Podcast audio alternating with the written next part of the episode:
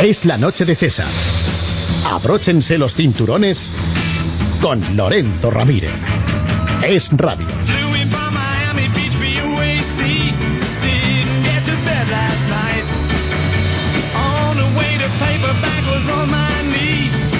Buenas noches. Hoy, cuando pasan unos segundos de las 9, comenzamos una nueva andadura en Es la Noche de César. Un espacio en el que les informaremos con frescura y rigor de lo que hacen los políticos con el dinero de los contribuyentes. Les mostraremos cómo las tropas de los enemigos de la libertad avanzan cada día para acabar con nuestra capacidad de pensar por nosotros mismos y les daremos algunas claves para pasar un verano divertido y entretenido. Todo ello con el rigor que caracteriza a esta casa. Es radio que sigue en la brecha durante el verano, por mucho que les pese a los socialistas de todos los partidos. Y sin perder esas gotas de humor que sirven para afrontar con algo de cordura la mayor crisis económica que ha vivido España en su historia reciente. Una recesión generada y alimentada por una clase dirigente que solo piensa en llenar sus bolsillos y mantener el poder cueste lo que cueste. Unos sindicatos que son los palmeros de un gobierno desnortado y una mayoría de la población que permanece dormida, aletargada en una especie de sueño que se convierte ahora en pesadilla. Pero no se preocupen, desde aquí les daremos algunas herramientas para que conozcan la realidad y salgan de este espectáculo teatral creado con humo y espejos. La economía es una ciencia diseñada para que no la entienda la mayoría de los mortales. De esa forma el sector público y los oligopolios destruyen la competencia, aprisionan el mercado y finalmente nos vacían la cartera. Los que nos han seguido esta temporada ya lo saben, así que les toca ahora ayudarnos a difundir el mensaje. No será porque no avisamos, ¿verdad? Estaremos con ustedes hasta las 10 de la noche, hora en la que cederé el testigo a Mariano Alonso para que disfruten de la tertulia política que ya es tradición en este programa. Así que, como dice don César, pongan rectos los respaldos de sus asientos. Apaguen sus cigarrillos y abróchense los cinturones porque comenzamos.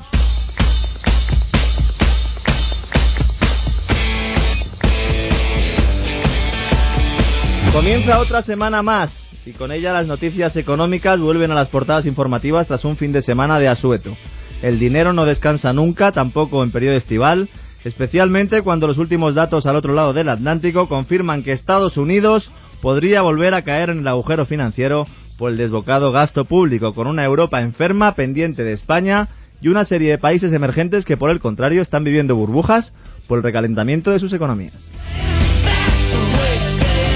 Precisamente en nuestro país la agenda veraniega va a ser intensa. Los principales focos informativos durante las próximas semanas serán, ya lo saben, se lo hemos dicho, la reforma laboral, la modificación de la normativa sobre el sistema de pensiones, la búsqueda de inversores que financien el enorme despilfarro de dinero comprometido por el Ejecutivo y la negociación parlamentaria para sacar adelante los próximos presupuestos. Sí, es decir, el intercambio de maletines y favores que, oh sorpresa, siempre concluyen con la victoria de los partidos nacionalistas y con la derrota de todos los contribuyentes. De momento, Zapatero y Salgado han logrado dinero para ir tapando agujeros gracias a sus nuevos amigos. En la última subasta del Tesoro fueron los chinos los principales compradores de deuda pública, de hecho, varios responsables del gobierno español han viajado en los últimos meses a Asia para buscar inversores que financien el déficit públicos, para encontrar instituciones, empresas y particulares que compren papelitos para que la caja española cierre el agujero anual de más de 100.000 millones de euros que genera la política de gasto de la señora Salgado. ¿Qué les hemos prometido a los chinos? Seguramente lo mismo que Alemania, ya que el gigante asiático también ha tenido conversaciones con las locomotoras europeas, Francia y el gobierno de Merkel, para respaldar al euro ante los problemas griegos, españoles y portugueses. Es curioso cómo un dictador que gobierna con mano de hierro un régimen totalitario, esclaviza a su población y asesina a disidentes puede hacer negocios con las democracias occidentales, ¿verdad? A pesar del apoyo asiático y del respaldo del plan de rescate europeo, los empresarios no ven nada claro el futuro en España, o lo que queda de este país compuesto por 17 reinos de taifas con diferentes lenguas, normativas tributarias y regulaciones laborales que dificultan la inversión. Nuestra economía está estancada y hasta los más afines al régimen de Zapatero lo admiten. Ya saben, cuando el barco se hunde, las ratas lo abandonan. Pero no nos demoremos más, conozcamos el resto de la actualidad económica de la jornada, primero los titulares del día, que nos traen Gema Lizcano y Asía Rivera.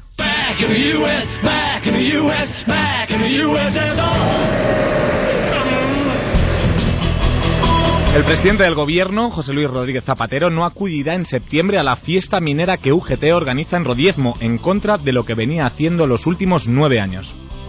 Puede ser, Zapatero abandona a sus amigos sindicalistas justo cuando se avecina un aumento del desempleo. El 71% de los directivos aplicará recortes en sus empresas antes de que finalice el año. Así lo ha hecho público la consultora KPMG en el diario ABC. Un informe para echarse a temblar que luego comentaremos y que se ve respaldado por los datos del sector constructor e inmobiliario.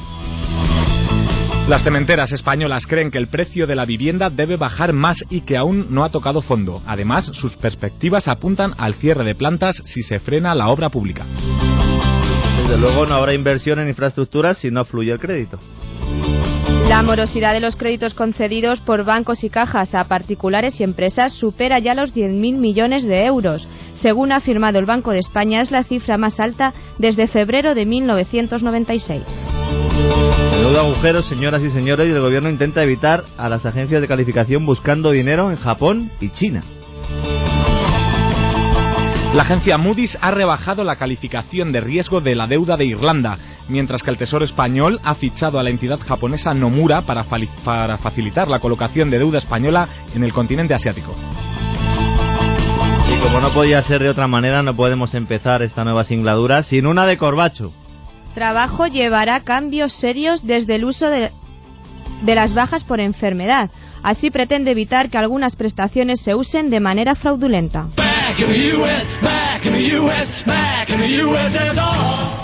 Volvamos a Rodiezmo que este año no tendrá el placer de recibir a Zapatero. José Luis Rodríguez Zapatero siempre ha aprovechado el míten de Rodiezmo para anunciar un aumento de las prestaciones sociales, especialmente en las pensiones mínimas. Pero este año no acudirá ya que, según fuentes presidenciales, tendrá la agenda ocupada. El diario público apunta a que tanto el Ejecutivo como el secretario general de UGT, Cándido Méndez, pretenden evitar un choque entre ambos después del fracaso en la negociación de la reforma laboral. Recordarán todos ustedes que el mismo día que el G20, con la presencia de España, pues acordaba retirar paulatinamente en el medio plazo los ineficientes subsidios a los combustibles fósiles, en cristiano las subvenciones que se estaban dando al carbón, el Ministerio de Industria pues se reunía, se reunía, con las empresas del sector para retomar el sistema de primas al carbón. Ya saben cómo hace las cosas el ministro Sebastián. Ocurrió el pasado 26 de septiembre y hoy Industria ya ha aprobado estas ayudas públicas al carbón a pesar de la oposición de Bruselas y de la tan cacareada apuesta por las energías verdes. Por aquellas fechas, Zapatero acudió a la tradicional apertura del curso político con los mineros en Rodiezmo, también en León. Allí se comprometió a apoyar un carbón limpio, según decía a la enardecida multitud, transparente, decíamos nosotros en esta casa. No se conoce un carbón que cuando se queme no contamine, pero parecía que el señor Zapatero lo había descubierto. También prometió subir las pensiones, como es tradicional en él cuando acude a este tipo de actos. Pero su reciente divorcio con el preboste de UGT, el sindicalista Cándido Méndez, es la razón principal por la que este año pues no acudirá a su cita anual, con su camisa abierta, su chaqueta de pana si hace frío y su discurso de izquierdas. Ya saben, lo mío es mío y lo tuyo también es mío. Todo con tal de no molestar a los amiguetes sindicales antes de la huelga general más pactada de la historia de España. Sí, he dicho pactada porque no me digan que se creen que UGT y el PSOE se han separado de verdad. ¿Quién cree ustedes que duerme de los dos en el sofá? Mientras los, empresarios pintan un cuadro apocalíptico de la economía española. Las presiones que ha sufrido la economía española en los últimos meses han vuelto a crear incertidumbre entre los empresarios, que ya empiezan a dudar de si podremos salir de la crisis en un plazo razonable. El informe de KPMG plasma que los directivos ven la situación complicada, aunque todos apuestan por el recorte de gastos y no de plantilla, como sucedió el año pasado. Aún así se avecinan muchísimos despidos en España, ya nadie cree al presidente de gobierno y menos entre las filas del sector privado.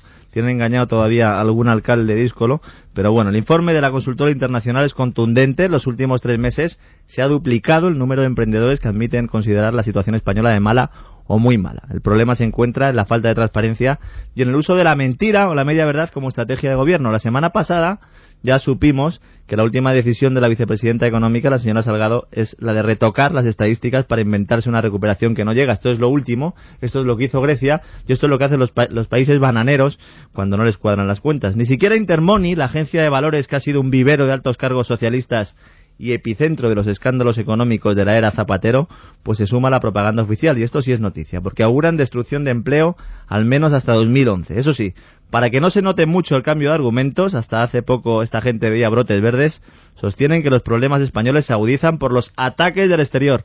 Aquí los únicos ataques pues son interiores como los de ustedes, señores de Intermoney. La patronal de las principales cementeras, Oficemen, ha afirmado que el precio de la vivienda en España bajará de forma notable. Su presidente, Joaquín Estrada, ha declarado que los precios deberían ajustarse a la realidad y no a lo que se estableció en plena burbuja inmobiliaria. Por su parte, los propietarios de viviendas usadas bajaron los precios en junio hasta un 8%, al parecer por el aumento del periodo de tiempo en que el inmueble está en venta y por la competencia de los bancos. Ya se lo hemos contado en numerosas ocasiones, ustedes lo saben, todavía hay algún despistado por ahí que escuchará otra cadena de radio, leerá otro periódico que no sea Libertad Digital y todavía se cree aquello del aterrizaje suave de los precios. El sector inmobiliario tiene la clave para acercar la recuperación económica. Es muy sencillo, deben bajar los precios hasta que demanda y oferta coincidan. De esa forma se reducirá el excedente de pisos sin vender, se volverá a revitalizar el sector y la actividad de la construcción podrá poco a poco retornar a la normalidad. En lugar de facilitar este proceso, pues inmobiliarias, constructoras y entidades financieras están retrasando el ajuste confiando en que algún día el dinero vuelva a fluir por los canales financieros y los préstamos permitan una vuelta a los años previos del boom. El problema es que tanta espera está terminando de ahogar a un sector que tardará décadas en recuperarse si todo sigue igual. Tampoco ayuda mucho que la ministra de Vivienda, Beatriz Corredor, diga cada vez que hay un periodista delante aquello de que es un buen momento para comprarse un piso, no hasta que bajen, no obstante, siempre lo digo, hay que precisar que en el mercado del ladrillo no se puede generalizar ya que en algunas zonas el ajuste se ha realizado, especialmente en las zonas costeras. Hagan cuentas antes de comprar o vender. La tasa de impago con respecto a los créditos concedidos por los bancos alcanza ya una cota del 5,5%, un 0,84 más que el año pasado. Por entidades, las cajas son las que se mantienen al frente de la morosidad, seguidas de los bancos, las cooperativas de crédito y las entidades financieras. Así todo, el porcentaje de créditos de dudoso cobro alcanza su mayor nivel desde hace 14 años. Estamos hablando de un agujero reconocido de cerca eh, de los 100.000 millones de euros. Y esto sin contar la bajada de los precios de la vivienda que no se han contabilizado como explicábamos antes. También tampoco se han contabilizado el valor del suelo, que es otro de los activos fundamentales que tienen los bancos. Se va a producir eh, pues una, la publicación de los test de resistencia el próximo viernes, que va a publicar, eh, pues vamos a conocer cómo están los bancos por dentro y por fuera, las cajas también de ahorros y vamos a saber también cuánto dinero hay que inyectar del fondo de rescate bancario. Mientras tanto, no hay dinero para el sector privado, pero tampoco lo hay para el sector público. La agencia Moody's ha rebajado la calificación de los títulos de la deuda pública de Irlanda, aunque también ha afirmado que el crecimiento económico del país se encuentra por debajo de su media histórica. Y mientras Moody's vigila también el Tesoro español. Pues Moody's vigila el Tesoro español porque es la única agencia que todavía no nos ha bajado la nota. Ya saben ustedes, son tres, Standard Poor's, Fitch Ratings y Moody's. Son los únicos que creen todavía o que confían en que Salgado va a aprobar el examen de septiembre. El Banco Central Europeo está inyectando dinero en España a través de los bancos y cajas de ahorros. España está intervenida de facto y España está siendo rescatada en estos momentos. Todavía no de forma oficial y seguramente eh, la Unión Europea retrasará lo máximo que pueda ese comunicado. Van a ver si podemos salir de esta y si aguantamos este verano, con la vista puesta en los presupuestos generales del Estado.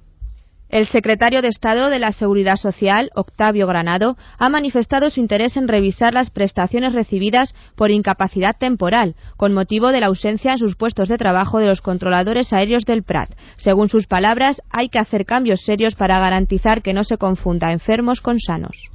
Pero, pero vamos a ver, es que ahora resulta que Celestino Corbacho, el ministro del Paro, va a decidir cuándo un trabajador puede cogerse una baja por enfermedad.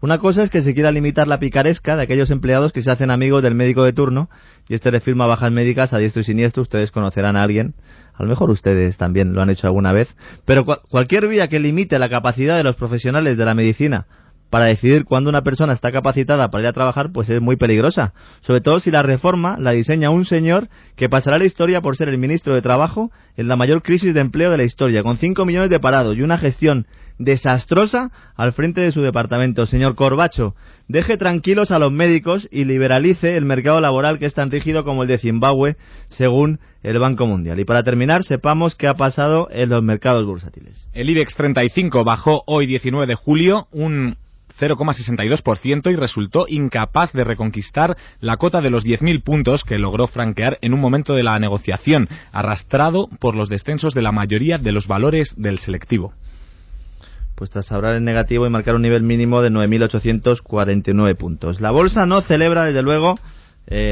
pues eh, nuestra nueva temporada aquí en el radio, pero bueno, ustedes ya saben que esto de los mercados bursátiles depende de muchas circunstancias. Esperemos que haga algún viajecito zapatero y así, pues de vez en cuando, pues podamos dar alguna buena noticia bursátil. Tenemos compañías grandes y tenemos compañías importantes que a pesar del gobierno pueden tirar de la economía española. Eso sí, le tienen que dejar. Como por ejemplo, pues lo que vamos a escuchar ahora, viene aquí Lucía Prieto, ¿dónde metemos nuestros ahorros, Lucía? Pues Lorenzo, vosotros no lo veis, pero en este mismo estudio tenemos a unos cuantos ahorradores y a otros tantos no ahorradores. ¿Cuál es la diferencia? Que los no ahorradores aún no tienen la cuenta naranja del banco ING Direct. Lo bueno es que cambiar de no ahorrador a ahorrador es muy fácil, porque si abres ahora la cuenta naranja ganarás un 3,5% tras los cuatro primeros meses y después seguirás ganando un mes tras otro. Abre ya tu cuenta naranja del banco ING Direct, llama al teléfono 901 20 22 20, 901 20 2220 o entra en ingdirect.es. Si lo prefieres, acércate a tu oficina de ING, un gran banco que hace Fresh Banking. Hace Fresh Banking y menos mal que todavía hay sitios donde se puede guardar el dinero para que no metan la mano. ¿Quién? Nuestros políticos, porque ustedes han escuchado aquí durante todo el año las barbaridades que ha hecho el sector público con el dinero y hemos decidido aquí en Es la Noche de César que todos los días conozcan eh, pues algunas partidas de gasto, algunos gastos, algunos desembolsos que hacen los políticos. No vamos a calificar nosotros de despilfarro, serán ustedes los que juzguen como siempre, porque aquí defendemos la libertad.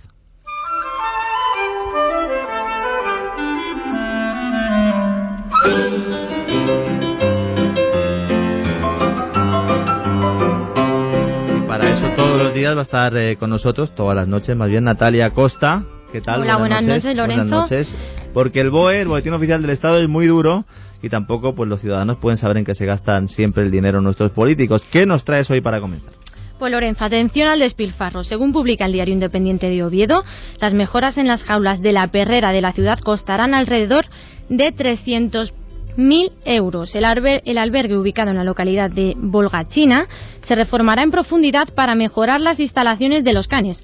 La Junta de Gobierno Municipal ya ha aprobado el proyecto y ahora las empresas deberán presentar sus ofertas. Estas obras contarán con un presupuesto máximo de 296.606 euros y un plazo de seis meses para su realización. Vamos a ver, Natalia, me estás diciendo entonces que justo ahora, cuando el gobierno cierra el grifo de la obra pública, cuando han recaudado todos los impuestos necesarios para arreglar las carreteras, que por cierto aquí viviendo en Villazanja es complicado venir a trabajar, pero es complicado hasta ir a comprar el pan, me estás diciendo que en Oviedo han decidido hacer un albergue para perros. Eso es. Muy bien, esto pues nada, puede demostrar, en el caso este, eh, es simplemente un síntoma y lo que demuestra es que al final triunfan esas tesis que consideran que son más importantes los animales que las personas, porque 300.000 euros es mucho dinero. No dudo que haya que proteger a los animales, y más pues cuando están desamparados o cuando hay pues eh, mucho desaprensivo que los abandona, pero gastarse con la que está cayendo 300.000 euros en una perrera es tremendo. Pero hay más cosas, ¿no? Más cosas. En Cantabria van a comenzar las obras de mejora del entorno de Torre Peroniño, ubicada en el municipio de San Felices de Buelna, y el proyecto, y el proyecto se ha adjudicado a la empresa Rosilo cuenta con un presupuesto de 183.381 euros y en los últimos dos años y medio la Torre de Aguilera, como se conoce en San Felices, ha recibido más de 10.000 visitas.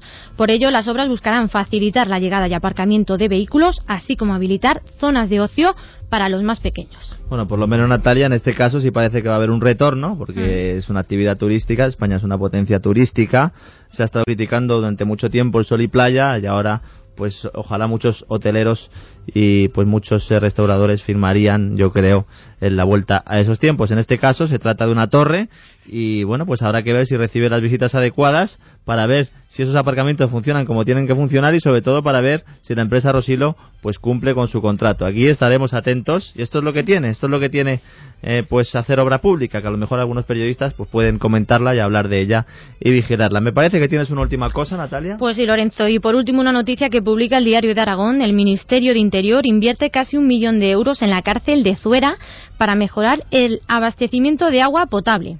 Las obras, llevadas a cabo por la empresa pública Traxa, cuentan con una inversión de 414.238 euros procedentes del Plan Español para el Estímulo de la Economía y el Empleo. Bueno, pues este rimbombante plan que al final consigue que el agua potable pues llegue a la cárcel de Zuera. Yo no sé qué estaban bebiendo antes. Agua de Vichy. Agua de Vichy seguramente. Tampoco quiero comentar pues en algunas cárceles pues eh, los presos parece que viven mejor que algunos de los trabajadores que se levantan todos los días para levantarse a trabajar a las 6 de la mañana, algunos hasta veía el fútbol de pago, hemos sabido recientemente, de todas formas las cárceles en España hay que decir que pues no están en las condiciones tampoco óptimas y también pues celebramos que se hagan este tipo de obras. Vamos a ver si efectivamente es para el abastecimiento de agua potable, aunque con 414.000 414.000 perdón 238 euros se podrían comprar muchas botellas de Vichy como señalas Natalia. Y seguimos con el apoyo de nuestros anunciantes y nuestros patrocinadores. Y cómo no, lo que se ha convertido ya en un clásico, vas a ser tú también la encargada de hacerlo. Te cedo el testigo, Natalia. Por cierto, ¿a quién le vamos a recetar hoy de Memory? Pues Lorenzo, hoy vamos a recetar de Memory a la secretaria de organización del PSOE, Leire Pajín, que se ha olvidado de todos los principios básicos de la economía al acusar a los mercados financieros del hambre en el tercer mundo. Los principales responsables de la falta de alimentos en África son los políticos, no los inversores. Escuchamos lo que decía hoy Pajín en la sede socialista de Ferraz. Estamos viviendo momentos convulsos, momentos donde los especuladores no solo se atreven a traficar con las finanzas. También se han atrevido a traficar con los alimentos. Un tráfico, una especulación que tiene que tener coto y que los progresistas tenemos que poner fin. No podemos permitir que para ganar dinero desde un parqué se deje a millones de seres humanos en la cuneta.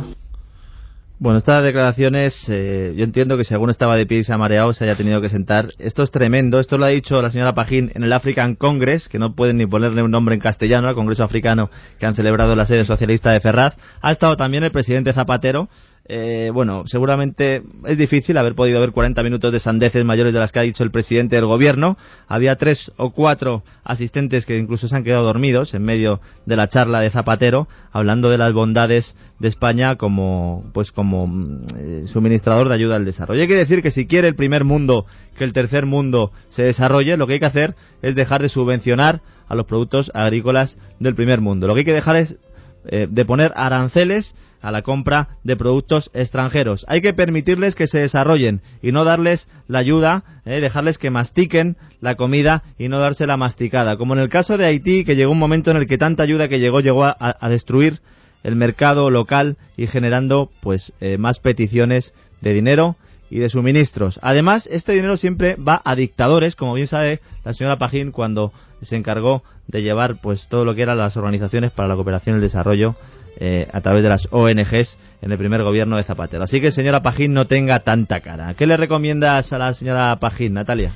Pues que acuda a su farmacia y compre una caja de The Memory que lleva fósforo, vitaminas y es un complemento alimenticio ideal para acordarse de todo. Pues bueno, a ver, ¿les ha gustado? Este es el nuevo formato que vamos a tener eh, pues hasta el 6 a las 6, ya lo saben, y de momento, de momento, seguimos aquí. Vamos a escuchar pues unos anuncios, un poquito, un poquito. Tómense ustedes algo, levántense un momentito y enseguida estamos con ustedes.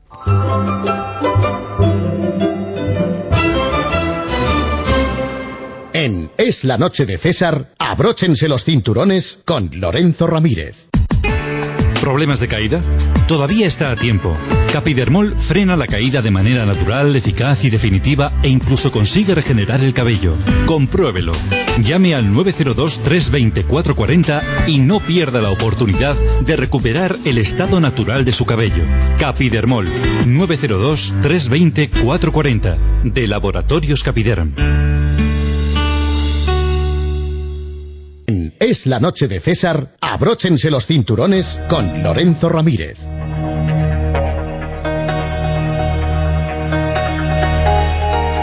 Y ahora vamos a inaugurar una nueva sección en la que les mostraremos la capacidad que tienen los medios de comunicación masiva para moldear la realidad, manteniendo a los espectadores delante de sus televisores después de una larga jornada de trabajo. Cadenas de televisión próximas al régimen socialista machacan los cerebros de los ciudadanos con mensajes irreales, manipulados para vender la bondad de un gobierno que se desmorona. de una oposición que carece de principios y de unos mal llamados agentes sociales que viven del sudor del de enfrente. Para ello utilizaremos de guía la obra maestra de George Orwell 1984. El libro cuenta la historia de Winston Smith, un funcionario que trabaja en el Ministerio de la Verdad, de un régimen opresivo y totalitario, con un partido único que marca los designios de los ciudadanos, o mejor dicho, de los esclavos del pensamiento. Solo hay tres tipos de personas, los dirigentes del partido único que gobiernan con mano de hierro, los miembros o afiliados que viven alienados por una completa y atroz represión admitida de forma voluntaria, no lo olviden, y el tercer grupo lo forma una masa de gente extremadamente pobre que vive atemorizada y aislada de la política. Si no tienen esta obra en sus bibliotecas, les recomiendo que la compren y la lean sentados y con los cinturones abrochados. Cada noche, Benjamín Coello nos traerá una cita del libro para que sepan a lo que nos enfrentamos. Atiendan, cualquier parecido con la realidad no es una coincidencia. Empecemos por el principio. ¿Saben lo que es doble pensar?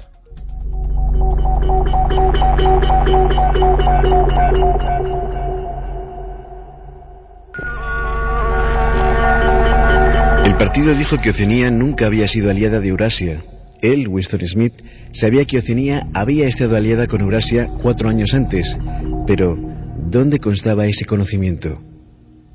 Solo en su propia conciencia, la cual, en todo caso, iba a ser aniquilada muy pronto. Y si todos los demás aceptaban la mentira que impuso el partido, si todos los testimonios decían lo mismo, entonces la mentira pasaba a la historia y se convertía en verdad. El que controla el pasado, decía el eslogan del partido, controla también el futuro. El que controla el presente, controla el pasado. Y sin embargo, el pasado, alterable por su misma naturaleza, nunca había sido alterado. Todo lo que ahora era verdad había sido verdad eternamente y lo seguiría siendo. Era muy sencillo. Lo único que se necesitaba era una interminable serie de victorias que cada persona debía lograr sobre su propia memoria. A esto le llamaban control de la realidad, pero en neolengua había una palabra especial para ello. Doble pensar. Winston dejó caer los brazos de sus costados y volvió a llenar de aire sus pulmones. Su mente se deslizó por el laberíntico mundo del doble pensar.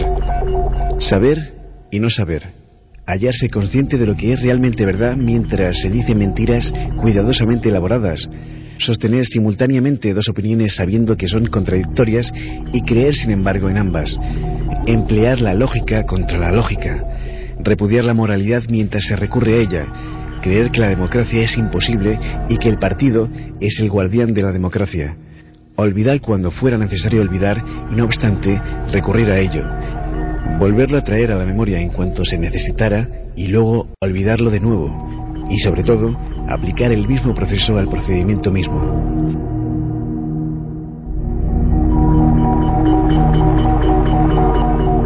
Esta era la más refinada sutileza del sistema, inducir conscientemente a la inconsciencia y luego hacerse inconsciente para no reconocer que se había realizado un acto de autosugestión.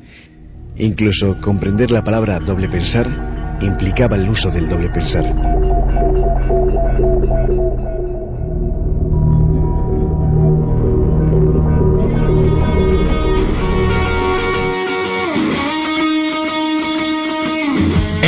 Es la noche de César, abróchense los cinturones con Lorenzo Ramírez. Bueno, pues para ilustrar lo que nos decía Benjamín y para llevarlo a la realidad, ya saben, a nosotros no nos gusta hacer castillos en el aire, nos gusta estar aquí con todos ustedes, levantándonos todos los días y acostándonos todos los días para darles la mejor información. Y ahora no es información de lo que vamos a hablar, sino más bien de desinformación, ¿verdad, Silvia? Efectivamente, Lorenzo. Muy buenas noches. Muy buenas noches. Silvia Ribeiro nos va a acompañar aquí cada día, por lo menos hasta que se vaya de vacaciones, porque también se ha pegado un buen tute aquí este año. Te vas a escapar, ¿no? Unos me días. voy a escapar si me dejas. Sí, bueno, yo la verdad es que mando poco, Silvia. Yo en todo mandas. caso celebro que estés aquí conmigo, con nosotros, con todos nuestros oyentes y que cuando te vayas de vacaciones pues descanses unos días y al final de la, de la temporada estival pues volverá con todos nosotros. ¿Qué tenemos hoy, Silvia?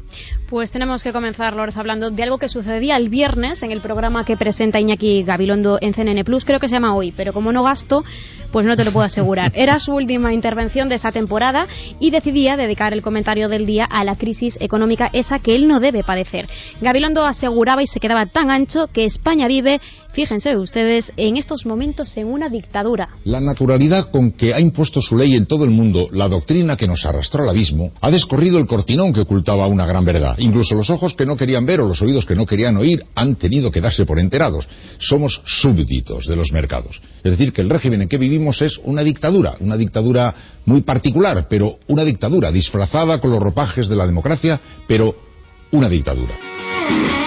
Por cierto, que Iñaki Gabilondo, por si alguien se ha olvidado, es el mismo quien el presidente del gobierno, José Luis Rodríguez Zapatero, le reconocía apenas unos días antes de las últimas elecciones que le venía muy bien eso de la tensión. ¿Lo recuerdan? Tenéis que notas que son dos tenéis bien. El problema, lo que pasa es que yo creo que nos conviene que haya tensión.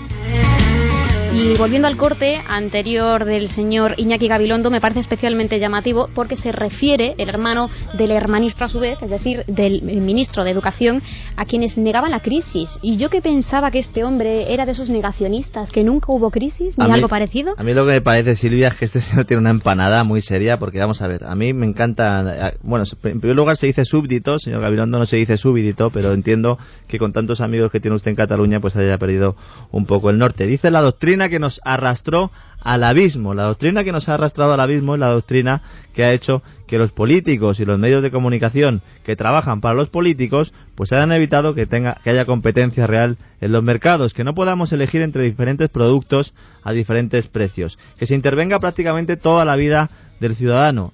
¿Qué sector hay más intervenido que el sector financiero? Silvia, tú y yo no podemos montar un banco si queremos. Para nada, pero ahí, ya puede. Ahí no hay mercado libre, ¿no? Y es que me gusta mucho insistir en esto y perdona Silvia, porque la gente sigue hablando de los bancos como entidades privadas. Bueno, los bancos son entidades privadas que trabajan en un mercado que es un oligopolio. Entonces, como tal oligopolio, pues no hay un mercado libre. ¿Por qué? Pues porque es un banco central el que marca los designios de estas entidades. Y durante todo este proceso, en los últimos 10 años, los bancos centrales han mantenido los tipos de interés tan bajos y han dado tanto crédito que han facilitado que se produzca este abismo del que habla el señor Gabilondo. Pero claro, el con lo que gana no creo que esté muy preocupado. No lo creo yo tampoco. Bueno, el que fuera estrella de cuatro, ya no lo es, lo han desterrado a CNN Plus.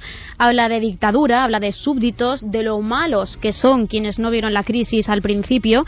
Pero ojo porque sus palabras no pretenden alarmar, que va, lo dice ahora que se va de vacaciones y que se va de rositas. Si no hay tremendismo, como él asegura, es que realmente piensa que vivimos en una dictadura, pero cuidado, porque el dictador, Lorenzo, no es el presidente del gobierno, nada más lejos de la realidad, es el mercado y el sistema económico. Sí, ese ente, esa entidad, es mejor echarle la culpa siempre a un ente, a, a algo que no se ve y al que no se le puede poner cara, como decía en su momento el ministro Corbacho. Yo, insisto, yo, el señor Gabilondo, eh, bueno, es que ya no es solo el señor Gabilondo, va a haber muchos mensajes en los próximos meses en donde muchos periodistas y donde muchas cadenas de televisión van a, seguir con este mensaje, van a atacar todo lo que eh, tenga que ver con el mercado para cerrar ya el círculo y lograr que el sector público se apropie de nuestras vidas. ¿Se imaginan ustedes que le entregaran a sus hijos al Estado durante la mitad o dos terceras partes de sus vidas para que lo educaran o para que trabajaran para él? Bueno, pues eso es lo que estamos haciendo ahora en la sociedad con nuestros hijos. Con esto no digo que hayamos involucionado, simplemente que hay que ser consciente de quién es el enemigo. Sí. Hay más, Lorenzo, hay mucho más y vamos a aprovechar hoy porque a mí me da la impresión de que este hombre, Iñaki Gabilondo, se ha enterado de lo que vamos a hacer aquí en Abróchense los cinturones y rápidamente ha llamado a los dueños de prisa No para que sí, sí, para que le den las vacaciones, pero a la voz de ya. Y le han hecho caso. Se ha ido, estará, imaginamos, perdido ahora en alguna playa y vamos a aprovechar hoy para decirle todo lo que no hemos podido decirle en los meses anteriores. Nos lo ha puesto fácil, muy fácil, pero a nosotros, porque flaco favor le ha hecho Iñaki Gabilondo a la izquierda española. Haciendo una metáfora, suponemos que con la rosa del Partido Socialista augura, vaticina casi como la bruja Lola, que la izquierda puede pudrirse. Se trata de saber ahora qué hacemos, si aceptamos sin reparos esta dictadura o si lo ocurrido, lo tan evidentemente puesto de manifiesto, desencadena una reflexión de fondo sobre la democracia y sobre su futuro, que no debe ocupar solo la izquierda, naturalmente, pero para la izquierda luego se convierte en decisivo. o descubre su sentido y su papel en esta nueva realidad, o estará condenada a, en fin, a marchitarse y a desdibujarse.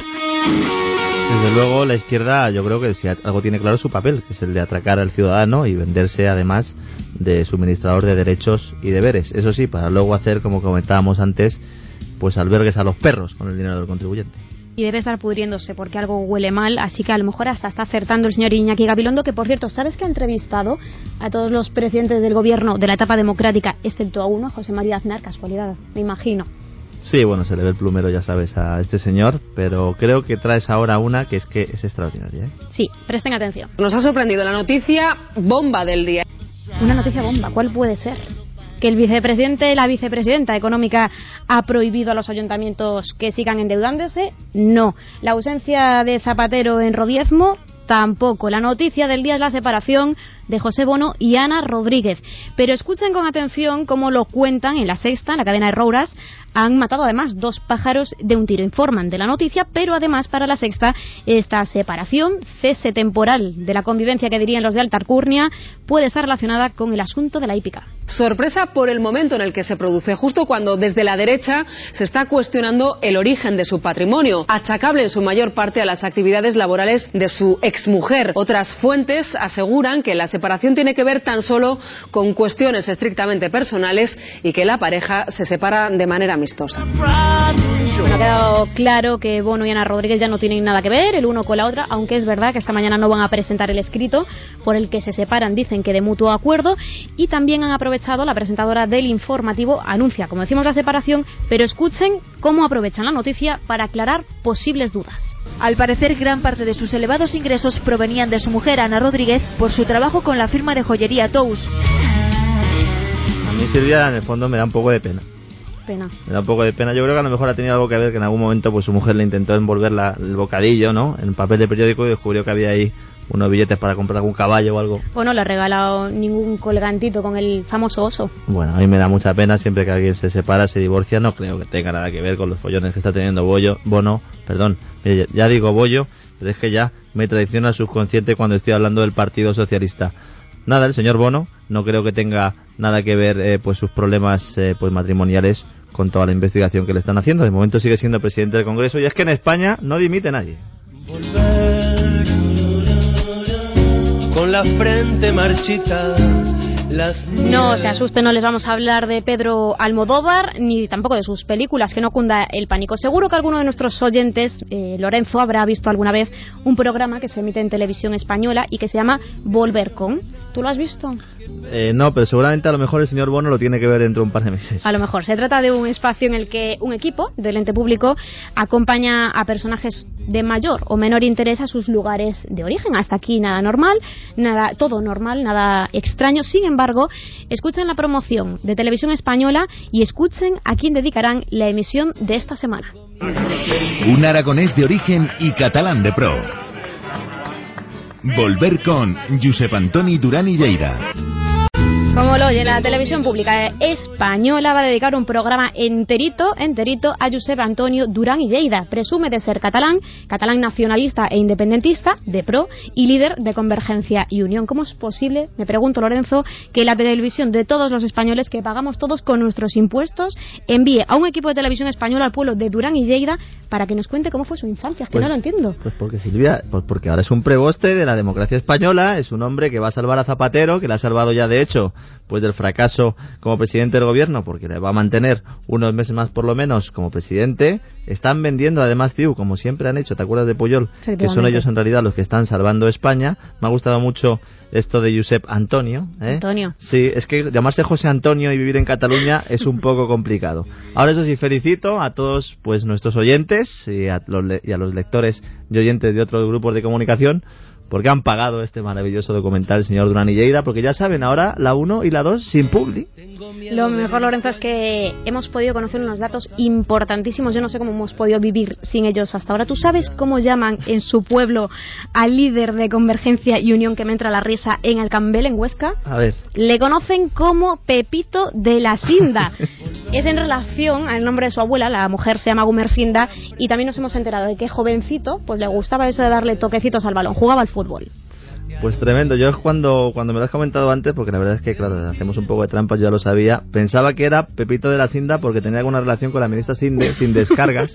Pero luego ahora que me has dicho que era Gumer Sinda, pues claro, pues supongo que le habría sufrido allí pegando patadas y comiendo la butifarra para merendar el señor Durán y Lleida. Al final, al final me va a gustar esto de- del programa este. ¿Cómo, ¿Cómo dices que se llama? ¿Volver con? Volver con. Volver con, muy Volver bien. con. Yo no lo veré, pero bueno, los, nuestros oyentes que hagan lo que quieran. Ahora, antes de terminar, te voy a ofrecer un máster en amoríos, en relaciones amorosas. Nos lo ofrece cuatro. Yo creo que lo podrían vender tranquilamente con el diario también de prisa, con el país.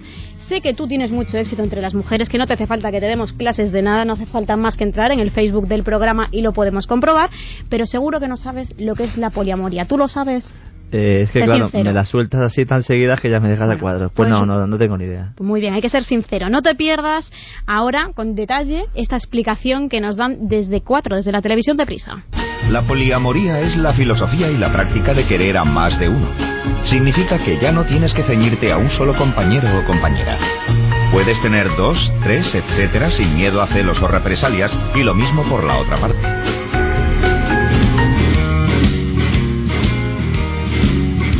Tremendo esto de la poliamoría, que sí, es decir, váyanse ustedes de farra y váyanse con tres o cuatro. Esto, esto es lo que nos vende aquí el- la cadena 4, la cadena roja.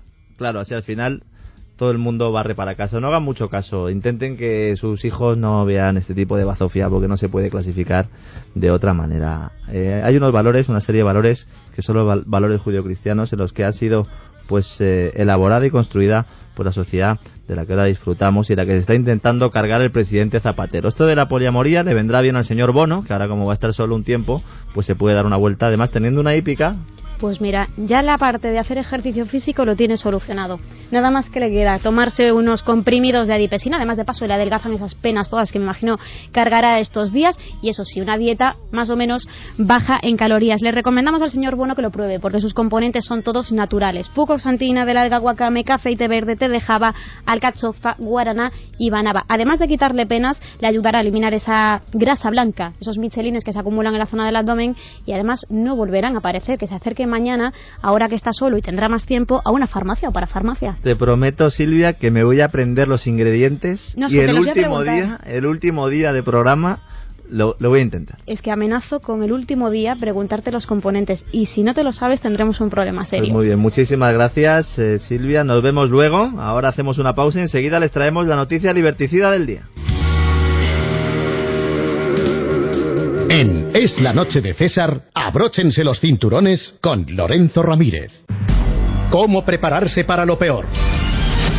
España después de España. Entérate de lo que otros medios no te cuentan. Diez cosas de las que nadie quiere hablar en España. El libro de Es Radio y Libertad Digital. Editado por Ciudadela.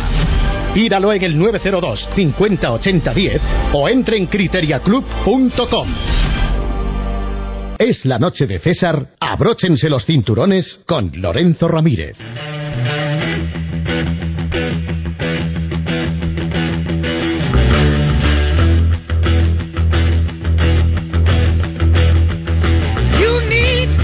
¿Qué tal? ¿Cómo vamos? El vuelo yo creo que está siendo en condiciones. No tengo cacahuetes, ¿eh? porque es que la cosa está muy mala. Ya saben ustedes que estamos en crisis. Algunos ha desabrochado el cinturón, que lo he visto yo desde aquí. Por favor, siéntense y abróchense el cinturón, que todavía nos queda un cuartito de hora. Y luego no se pierdan a Mariano con la tertulia, que hay que estar ahí al pie del cañón. Eh, vamos a presentarles o vamos a, a mostrarles otra parte de la sección que comentábamos antes, 1984, el libro de Orwell. Es, eh, pues vamos a intentar eh, traerles la noticia liberticida del día para que vean ustedes lo que está ocurriendo en este mundo, especialmente en materia internacional, porque eh, tampoco tienen todos ustedes por qué tener acceso a determinados medios de comunicación, aunque sean más media de otros países. Y para eso tenemos a Alba Garavito. Hola, buenas noches. Buenas noches, Lorenzo. ¿Qué tal? Además, es una noticia de esas que a mí me, me dan miedo. Según un estudio publicado este lunes por el Washington Post, los servicios de inteligencia estadounidenses son un caos. Efectivamente, el gobierno estadounidense creó tras los atentados del 11S un sistema de espionaje y operaciones clandestinas tan complejo que está fuera de control. A raíz de los atentados de 2001, los cuerpos de seguridad han crecido de manera tan descontrolada que nadie sabe cuánto cuestan ni qué está haciendo cada uno y sobre todo se cuestiona su eficien- eficiencia. Después de dos años de investigación, la ganadora de un Pulitzer, Dana Priest, muestra el sistema de inteligencia estadounidense como un auténtico descontrol. La periodista menciona la existencia de 1.271 agencias de gobierno y 1.931 compañías privadas que trabajan en programas relacionados con el antiterrorismo, la seguridad nacional y los servicios de inteligencia. Estos organismos cuentan con unas 10.000 localizaciones por todo el país y tienen a su cargo a más de 850.000 ciudadanos, todos ellos con la máxima categoría de seguridad. En la investigación titulada Top Secret America se subraya que en estos tiempos de crisis económica muchos de estos organismos de inteligencia y seguridad hacen el mismo trabajo, creando redundancias y derroche de dinero. El Washington Post eh, muestra con este informe que el sistema de seguridad se enfrenta a la dificultad de contar con demasiadas organizaciones que se ocupan de las mismas cuestiones. Además, el rotativo estadounidense afirma que se publican aproximadamente unos 50.000 estudios de inteligencia al año, un volumen tan grande que muchos de ellos son ignorados. Es decir, que al final se investiga tanto a la gente que ya no sabemos ni a quién están investigando, si se está cumpliendo o incumpliendo alguna ley, si se respetan los derechos fundamentales de las personas en este caso, lo único que tiene bueno esta noticia, Alba, es que, a mí me conste, Rubalcaba no tiene ningún cargo en la Casa Blanca, aunque Obama es muy peligroso y también tiene algunos de sus asesores, pues de los que hay, que tener miedo y hay que temer. Estén atentos a lo que haga Estados Unidos en materia de seguridad. Estén atentos a lo que haga la Unión Europea en materia de seguridad y también España. ¿Saben por qué? Porque si se enfadan y se dan cuenta de lo que está ocurriendo, pues se pueden montarla ustedes gorda y entonces tienen que estar controlados. Mientras tanto, y como los viejos tiempos en España, tienen el transistor, métanse debajo de la cama y que no les vean. Y ahora veamos qué nos depara la agenda del ocio.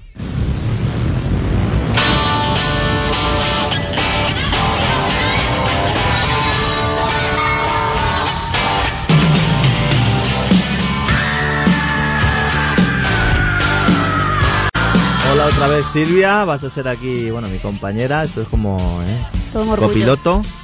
¿eh? Mejor que no. ¿No? Le tengo pánico a los aviones, así que yo de ti no me arriesgaba. ¿No? No. Bueno, eh, podemos hacer como de aterriza como puedas, que inflable. No, tampoco. ¿No? Mejor Prometo que, que van a escuchar aquí a Leslie Nielsen de aterriza como puedas, ¿eh? confiamos en usted. Eh, a lo largo de esta temporada va a haber muchas sorpresas. Este es el primer programa, pero va a haber muchas cosas nuevas prácticamente cada día. Silvia. Dime. ¿Qué hay? ¿Qué pasa con la agenda del ocio? Voy a traer la agenda del ocio todos los días y ahora una preguntita directa. ¿Por dónde prefieres que empiece? ¿Lo peor, lo más infumable del día o algo que sí que es bueno para, para nuestros oyentes? Lo peor primero, que si no luego Mariano Alonso se me enfada. Venga, va. Comprueba que tienes el cinturón de seguridad bien abrochado Espero que también nuestros oyentes lo tengan y vamos a empezar. Bueno, estos días en Vigo eh, están de fiestas y el Auditorio de Castrelos está ofreciendo diferentes conciertos. La pasada semana, sin ir más lejos, actuaba la estadounidense Nora Jones, un buen espectáculo, por cierto, pero que han preparado para este jueves, Lorenzo, me queda verdadero pánico. A mí me tiemblan las piernas solo de pensarlo. ¿Sabes quién actúa? A ver. Joan Manuel Serrat.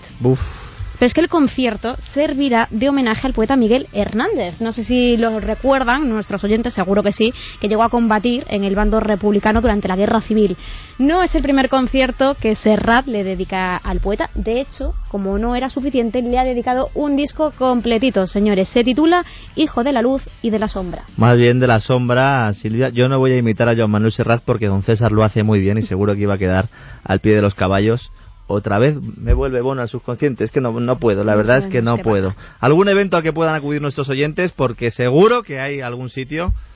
Algún, bueno, siempre les traeremos alguna cosita, alguna pincelada. Obviamente no podemos eh, pues explicarles todo lo que va a ocurrir en esta piel de toro, pero bueno, yo creo que Silvia siempre nos va a traer alguna punta Bueno, en esta ocasión no es un evento, Lorenzo. Lo que traigo es, para ponernos un poquito los dientes largos y aprovechando que Iñaki Gabilondo no tiene crisis, pues hay gente que tampoco. Es la lista de los artistas más ricos según la revista financiera Forbes. ¿Sabes quién ha obtenido mayores ingresos?